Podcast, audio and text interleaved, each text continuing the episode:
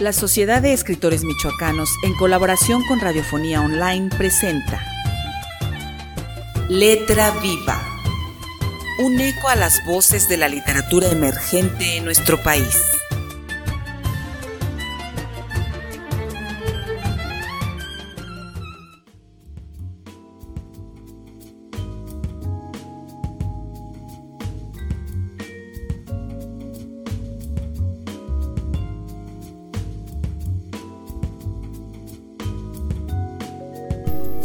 De Radiofonía Online, bienvenidos. Qué gusto saludarlos otra vez en este miércoles de letras. Los saluda desde Morelia, Michoacán, Carolina Toro, y agradezco a mi amigo Efraín Ochoa que me acompañe en los controles técnicos desde cabina de transmisión de Radiofonía Online en San Luis Potosí. Hoy presentamos un cuento de la escritora norteamericana Shirley Jackson. Se llama La Lotería. Y les confieso que uno de los días más felices para mí como lector fue cuando leí este cuento Parece costumbrista, parece algo sencillo y tradicional, pero de pronto tiene una vuelta de tuerca que nos deja con un golpe en el estómago o con un nudo en la garganta. Se publicó por primera vez en 1948 en la revista The New Yorker. Shirley Jackson escribió cuento, novela, relatos infantiles y ensayo. Aquí está La Lotería. A ver qué les parece.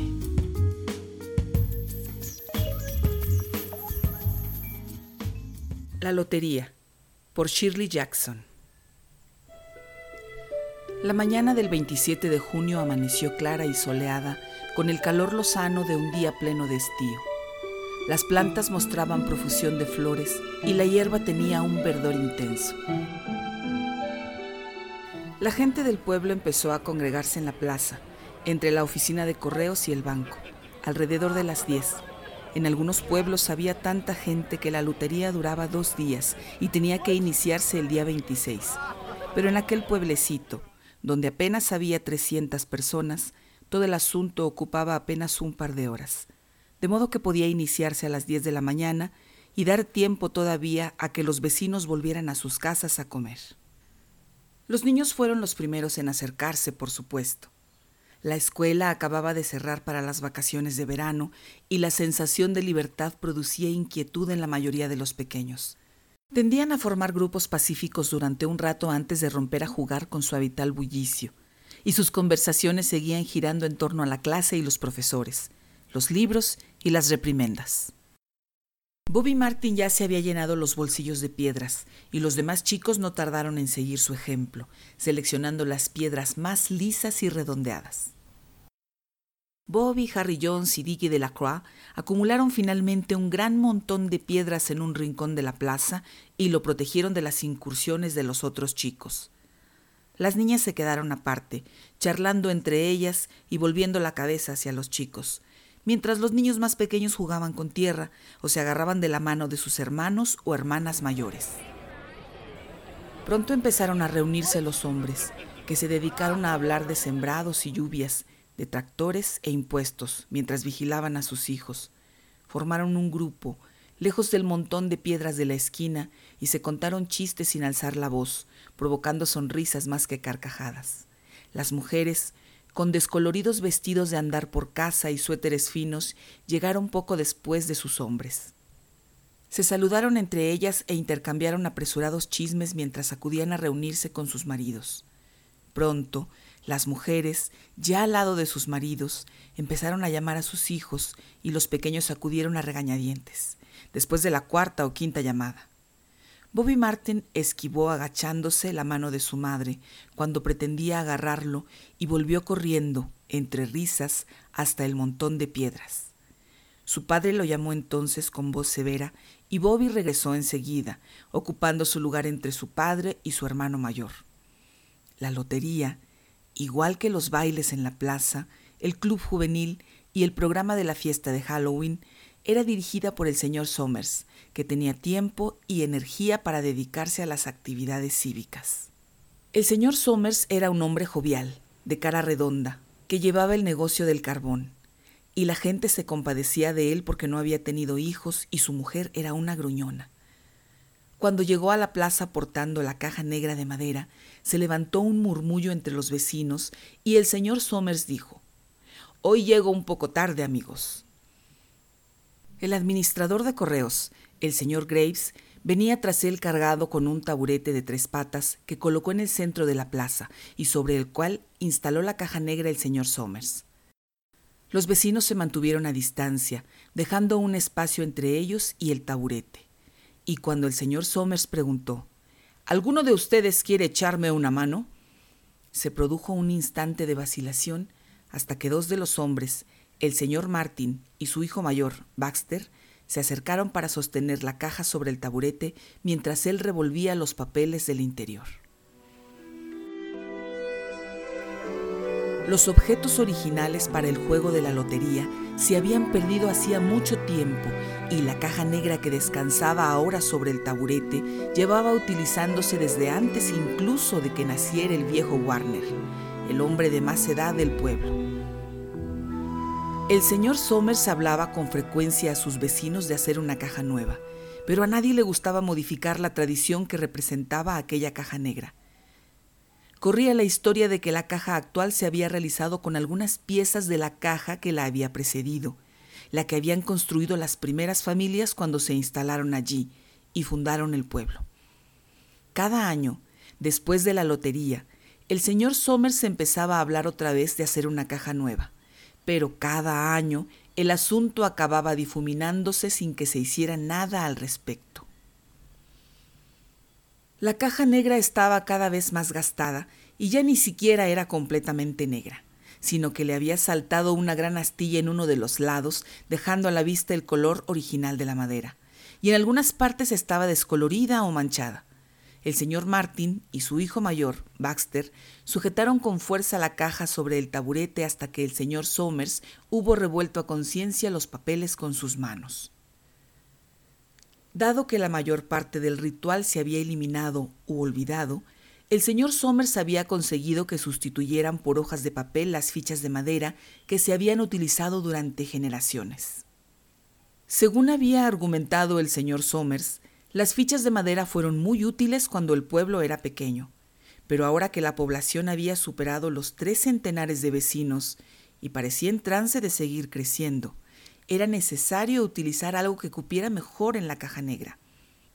La noche antes de la lotería, el señor Somers y el señor Graves preparaban las hojas de papel y las introducían en la caja que trasladaban entonces a la caja fuerte de la compañía de carbones del señor Somers para guardarla hasta el momento de llevarla a la plaza, la mañana siguiente.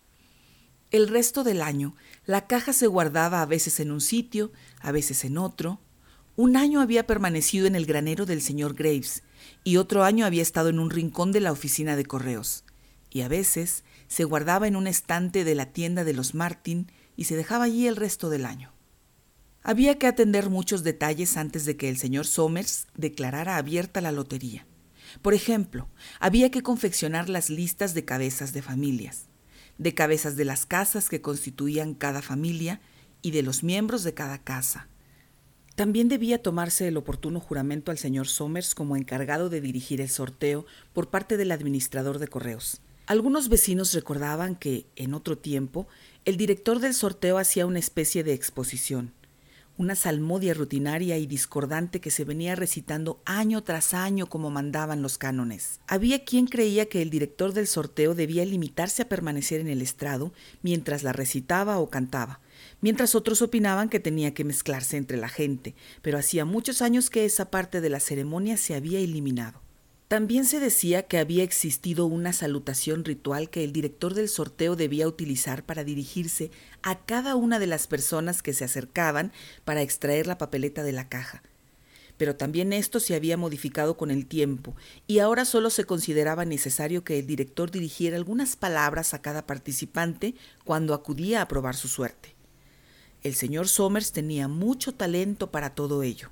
Luciendo su camisa blanca impoluta y sus pantalones tejanos, con una mano apoyada tranquilamente sobre la caja negra, tenía un aire de gran dignidad e importancia mientras conversaba interminablemente con el señor Graves y los Martin. En el preciso instante en el que el señor Somers terminaba de hablar y se volvía hacia los vecinos congregados, la señora Hutchinson apareció a toda prisa por el camino que conducía a la plaza, con un suéter sobre los hombros, y se añadió al grupo que ocupaba las últimas filas de asistentes. Me había olvidado por completo de qué día era, le comentó a la señora de la Croix cuando llegó a su lado, y las dos mujeres se echaron a reír por lo bajo. Pensaba que mi marido estaba en la parte de atrás de la casa apilando leña, prosiguió la señora Hutchinson, y entonces miré por la ventana y vi que los niños se habían desaparecido de la vista. Entonces recordé que estábamos a 27 y vine corriendo. Se secó las manos el delantal y la señora de la Croix respondió. De todos modos, has llegado a tiempo. Todavía están con los preparativos. La señora Hutchinson estiró el cuello para observar a la multitud y localizó a su marido y a sus hijos casi en las primeras filas. Se despidió de la señora de la Croix con unas palmaditas en el brazo y empezó a abrirse paso entre la multitud. La gente se apartó con aire festivo para dejarla avanzar. Dos o tres de los presentes murmuraron, en voz lo bastante alta como para que les oyera todo el mundo, Ahí viene tu mujer, Hutchinson, y finalmente se ha presentado Bill. La señora Hutchinson llegó hasta su marido y el señor Somers, que había estado esperando a que lo hiciera, comentó en tono jovial. Pensaba que íbamos a tener que empezar sin ti, Tessie. No querrías que dejara los platos sin lavar en el fregadero, ¿verdad, Joe? Respondió la señora Hutchinson con una sonrisa, provocando una ligera carcajada entre los asistentes que volvieron a ocupar sus anteriores posiciones tras la llegada de la mujer. Muy bien, anunció sobriamente el señor Somers. Supongo que será mejor empezar de una vez para acabar lo antes posible y volver pronto al trabajo. ¿Falta alguien? Dunbar, dijeron varias voces. Dunbar, Dunbar. El señor Somers consultó la lista. Clyde Dunbar, comentó. Es cierto. Tiene una pierna rota. ¿Quién sacará la papeleta por él? Yo supongo, respondió una mujer, y el señor Somers se volvió hacia ella. La esposa saca la papeleta por el marido, anunció el señor Somers y añadió. ¿No tienes ningún hijo mayor que lo haga por ti? Aunque el señor Somers y todo el resto del pueblo conocían perfectamente la respuesta. Era obligación del director del sorteo formular tales preguntas oficialmente. El señor Somers aguardó con expresión atenta la contestación de la señora Dunbar. Horas no ha cumplido aún los dieciséis, explicó la mujer con tristeza. Me parece que este año tendré que participar yo por mi esposo. De acuerdo, asintió el señor Somers. Efectuó una anotación en la lista que sostenía en las manos y luego preguntó, ¿El chico de los Watson sacará papeleta este año? Un muchacho de elevada estatura alzó la mano entre la multitud. Aquí estoy, dijo. Voy a jugar por mi madre y por mí. El chico parpadeó nervioso y escondió la cara mientras varias voces de la muchedumbre comentaban en voz alta. Buen chico, Jack. Y me alegro de ver que tu madre ya tiene un hombre que se ocupe de hacerlo. Bien, dijo el señor Somers, creo que ya estamos todos. ¿Ha venido el viejo Warner? Aquí estoy, dijo una voz, y el señor Somers asintió. Un súbito silencio cayó sobre los reunidos mientras el señor Somers carraspeaba y contemplaba la lista. ¿Todos preparados? preguntó. Bien, voy a leer los nombres los cabezas de familia primero. Y los hombres se adelantarán para sacar una papeleta de la caja. Guarden la papeleta cerrada en la mano, sin mirarla, hasta que todo el mundo tenga la suya. ¿Está claro? Los presentes habían asistido tantas veces al sorteo que apenas prestaron atención a las instrucciones. La mayoría de ellos permaneció tranquila y en silencio humedeciéndose los labios y sin desviar la mirada del señor Somers. Por fin, éste alzó una mano y dijo, Adams. Un hombre se adelantó a la multitud. Hola, Stevie, le saludó el señor Somers. Hola, Joe, le respondió el señor Adams. Los dos hombres intercambiaron una sonrisa nerviosa y seca. A continuación, el señor Adams introdujo la mano en la caja negra y sacó un papel doblado. Lo sostuvo con firmeza por una esquina, dio media vuelta y volvió a ocupar rápidamente su lugar entre la multitud, donde permaneció ligeramente apartado de su familia, sin bajar la vista a la mano donde tenía la papeleta. Allen, llamó el señor Somers. Anderson, Benham.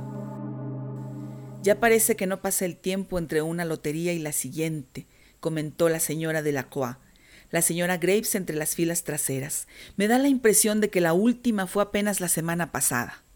Desde luego, el tiempo pasa volando, asintió la señora Graves. Clark, de la Croix. Allá va mi marido, comentó la señora de la Croix, conteniendo la respiración mientras su esposo avanzaba hacia la caja. Dunbar, llamó el señor Somers, y la señora Dunbar se acercó con paso firme mientras una de las mujeres exclamaba, ¡Ánimo, Jane! y otra decía, Allá va. Ahora nos toca a nosotros, anunció la señora Graves y observó a su marido cuando éste rodeó la caja negra, saludó al señor Somers con aire grave y escogió una papeleta de la caja.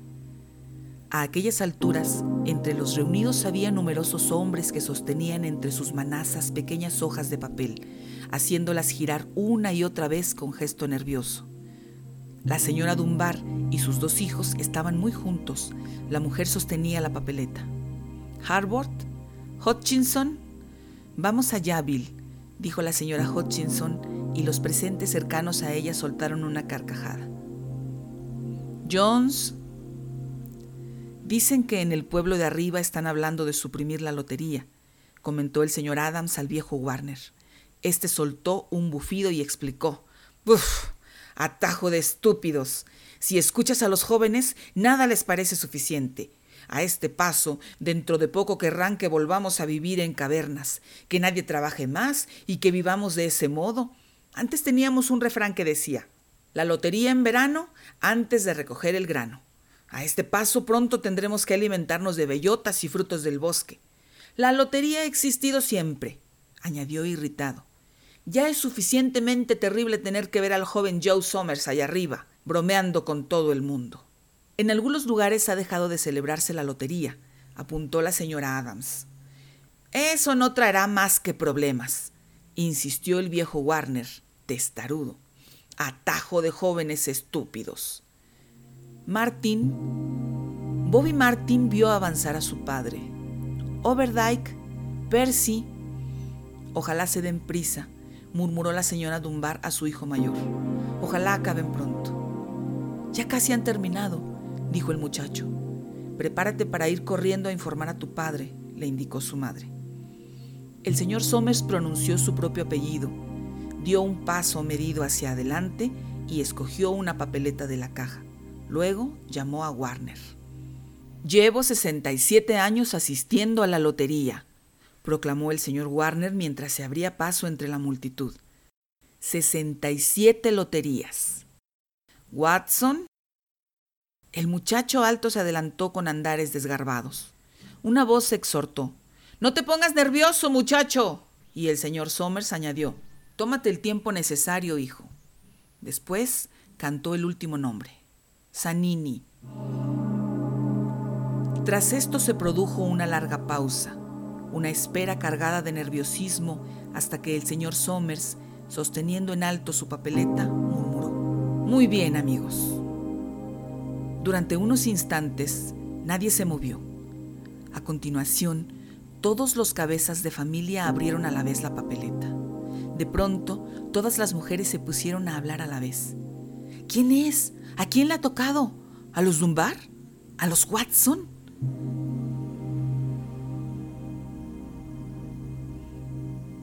Al cabo de unos momentos las voces empezaron a decir, es Hutchinson, le ha tocado Bill Hutchinson. Ve a decírselo a tu padre, ordenó la señora Dunbar a su hijo mayor. Los presentes empezaron a buscar a Hutchinson con la mirada. Bill Hutchinson estaba inmóvil y callado, contemplando el papel que tenía en la mano. De pronto, Tessie Hutchinson le gritó al señor Somers. No le has dado tiempo de escoger qué papeleta quería. Te he visto, Joe Somers. No es justo. Tienes que aceptar la suerte, Tessie, le replicó la señora de la Coa. Y la señora Graves añadió, todos hemos tenido las mismas oportunidades. Vamos, Tessie, cierra el pico, intervino Bill Hutchinson. Bueno, anunció acto seguido el señor Somers. Hasta aquí hemos ido bastante deprisa y ahora deberemos apresurarnos un poco más para terminar a tiempo. Consultó su siguiente lista y añadió, Bill, tú has sacado la papeleta por la familia Hutchinson. ¿Tienes alguna casa más que pertenezca a ella? Estando nieva, exclamó la señora Hutchinson con un chillido. Ellos también deberían participar. Las hijas casadas entran en el sorteo con las familias de sus maridos, Tessie, replicó el señor Somers con suavidad.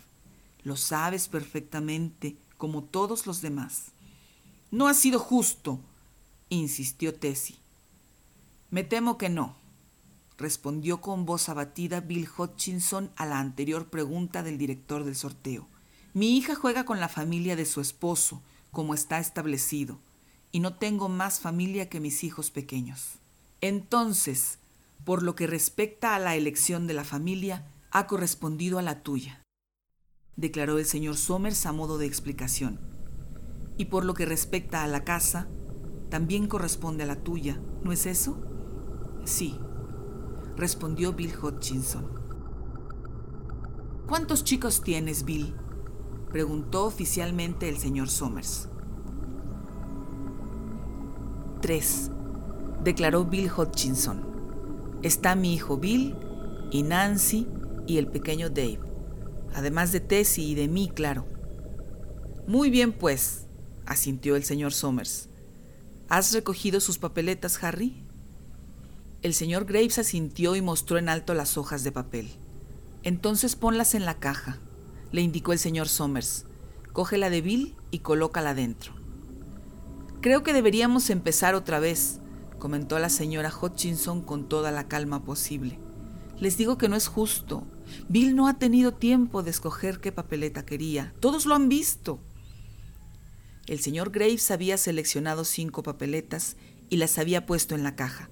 Salvo estas, dejó caer todas las demás en el suelo, donde la brisa las impulsó, esparciéndolas por la plaza.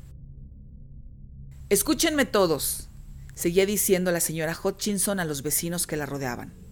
¿Preparado, Bill? inquirió el señor Somers, y Bill Hutchinson asintió, después de dirigir una breve mirada a su esposa e hijos. Recuerden, continuó el director del sorteo, saquen una papeleta y guárdenla sin abrir hasta que todos tengan la suya. Harry, tú ayudarás al pequeño Dave. El señor Graves tomó la manita del niño, que se acercó a la caja con él sin ofrecer resistencia. Saca un papel de la caja, Davy, le dijo el señor Somers. Davy introdujo la mano donde le decían y soltó una risita. Saca solo un papel, insistió el señor Somers. Harry, ocúpate tú de guardarlo. El señor Graves tomó la mano del niño y le quitó el papel de su puño cerrado. Después lo sostuvo en alto mientras el pequeño Dave se quedaba a su lado, mirándolo con aire de desconcierto. Ahora Nancy, anunció el señor Somers. Nancy tenía 12 años y a sus compañeros de la escuela se les aceleró la respiración mientras adelantaba, agarrándose la falda y extraía una papeleta con gesto delicado. Bill, hijo, dijo el señor Somers, y Billy, con su rostro sonrojado y sus pies enormes, estuvo a punto de volcar la caja cuando sacó su papeleta. Tessie. La señora Hutchinson titubeó unos segundos mirando a su alrededor con aire desafiante y luego apretó los labios y avanzó hasta la caja. Extrajo una papeleta y la sostuvo a su espalda. Bill, dijo por último el señor Somers, y Bill Hutchinson metió la mano en la caja y tanteó el fondo antes de sacarla con el último de los papeles. Los espectadores habían quedado en silencio. Espero que no sea Nancy, cuchicheó una chica, y el sonido del susurro llegó hasta el más alejado de los reunidos. Antes las cosas no eran así, comentó abiertamente el viejo Warner, y la gente tampoco es como en otros tiempos. Muy bien, dijo el señor Somers, abran las papeletas. Tú, Harry, abre la del pequeño Dave. El señor Graves desdobló el papel y se escuchó un suspiro generar en cuanto lo mostró en alto y todos comprobaron que estaba en blanco. Nancy y Bill, hijo, abrieron los suyos al mismo tiempo y los dos se volvieron hacia la multitud con expresión radiante, agitando sus papeletas por encima de la cabeza. ¿Tessie? indicó el señor Somers. Se produjo una breve pausa y a continuación el director del sorteo miró a Bill Hutchinson. El hombre desdobló su papeleta y la enseñó. También estaba en blanco. Es Tessie, anunció el señor Somers en un susurro. Muéstranos su papel, Bill.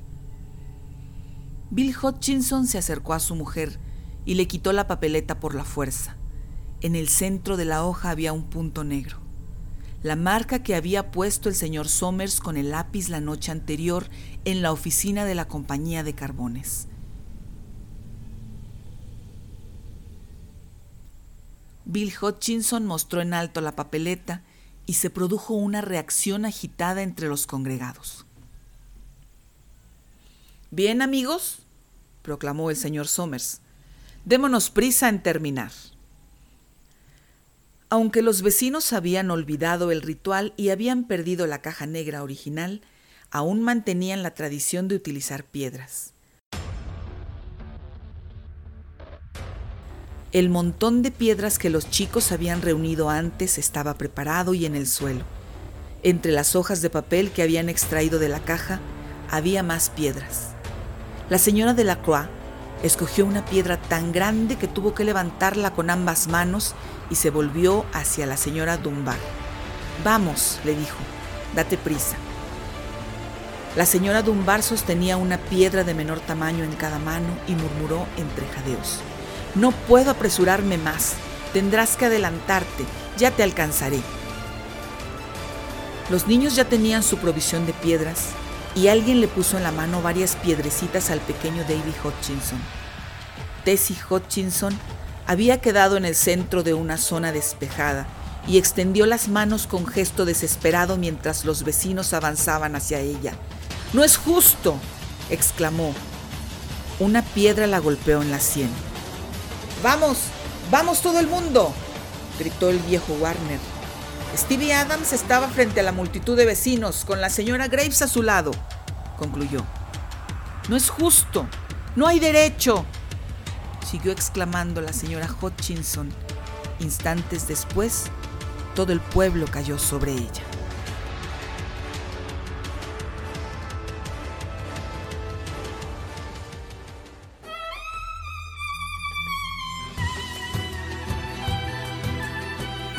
La Sociedad de Escritores Michoacanos, en colaboración con Radiofonía Online, presentó Letra Viva, un espacio de entretenimiento literario y experiencia sonora. Letra Viva es un programa cultural sin fines de lucro producido por Carolina Toro.